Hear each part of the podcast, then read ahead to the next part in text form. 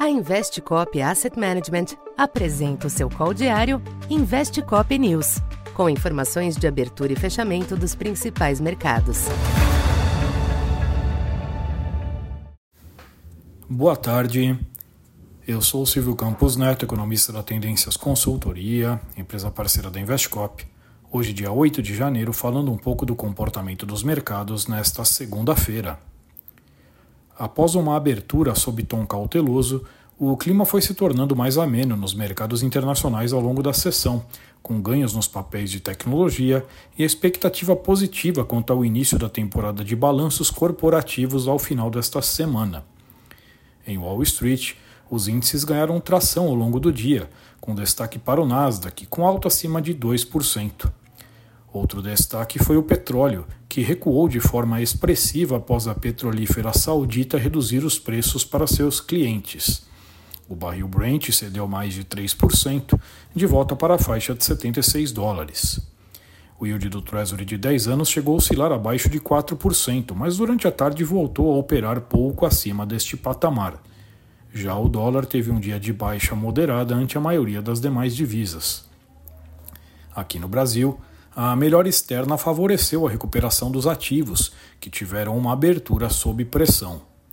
O câmbio chegou a alcançar R$ 4,90 pela manhã, mas perdeu força durante o dia até o fechamento estável em 4,87.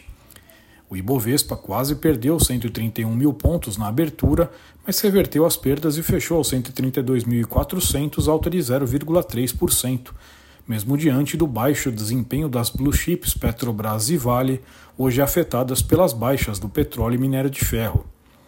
Na curva de juros, o dia foi de alguma recomposição de prêmios, ainda que de forma comedida. A redução das pressões no câmbio ao longo do dia e o recuo dos yields externos ajudaram a limitar a dinâmica altista. Para esta terça, não há sinal claro para os mercados internacionais em mais um dia de agenda esvaziada. A melhora de hoje mostra que os agentes seguem confiantes na capacidade das economias de evitarem um quadro recessivo e, ao mesmo tempo, sustentarem o processo de queda da inflação, que permita a redução das taxas de juros. De fato, este cenário mantém um pano de fundo positivo aos mercados neste momento.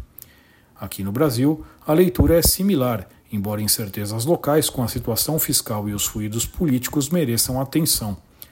Para amanhã, é aguardada a reunião de líderes do Congresso, a fim de discutir os recentes movimentos do governo que desagradaram os parlamentares.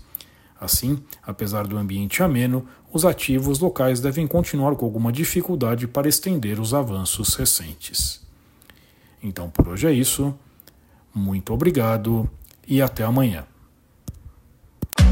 Essa foi mais uma edição Investe Cop News.